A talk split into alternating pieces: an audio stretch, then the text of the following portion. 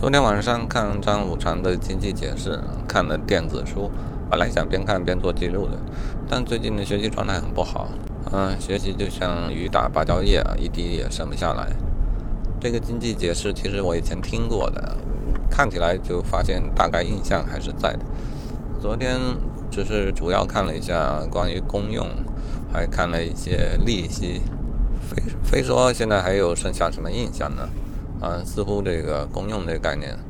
嗯，似乎发展出了一套理论啊，挺精妙的样子。但是呢，它根本是建立在不可量化的虚无的基础之上啊，因此在很多情况下也不用考虑公用，未必会影响问题的解决。嗯，最近关于经济的学习呢，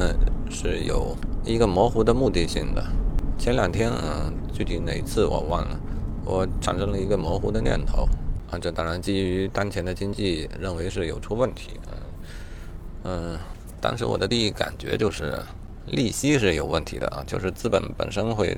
产生收益这么个事儿是有问题的，它可能导致了后来的，呃，就是现在的这些呃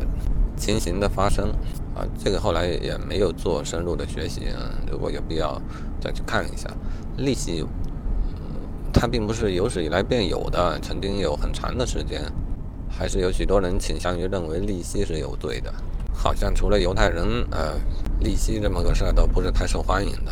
啊，现在反省起来呢，利息有可能不仅仅是道德上它没有说服力，啊，甚至于我怀疑从原理上它便不应该存在。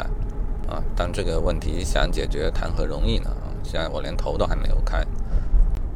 后来呢，可能我意识到这个任务有点艰巨，后来又找到了另外一个。方向啊，这也不能说找到了，感觉到可能有另外一个途径。从商品的价值这个出发点来考虑这个问题，嗯，那这就涉及到公用啊，也就是昨天所学习的结论是没有的，但现在尝试提提问吧，疑问总是有的。产品的功用，嗯，其实不外乎人心，当然还有个前提呢，是私有化，私有化也是我想研究一下的方向。它合理嘛？我们要重新反省这一些。现在已经啊，原本是资本主义的基础，但现在都觉得疑点甚多的这一些呃重要的基础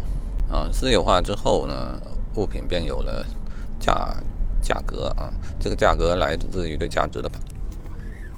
的判断啊，公用这一类的理论便发展起来。虽然我挺赞同张五常所说的这个公用用还是不用。对解决问题实际的嗯帮助并不大啊，但是经济学就是先虚设了这么一个基础之后，后面倒是开展的如火如荼啊，然后商品啊、价格啊、市场啊这一类的理论才能够发展起来啊，这应该是有问题的啊，我相信从源头上如果做一些变化，后续的发展，后续整个经济学的搭建可能会更合理一些，这就是目前的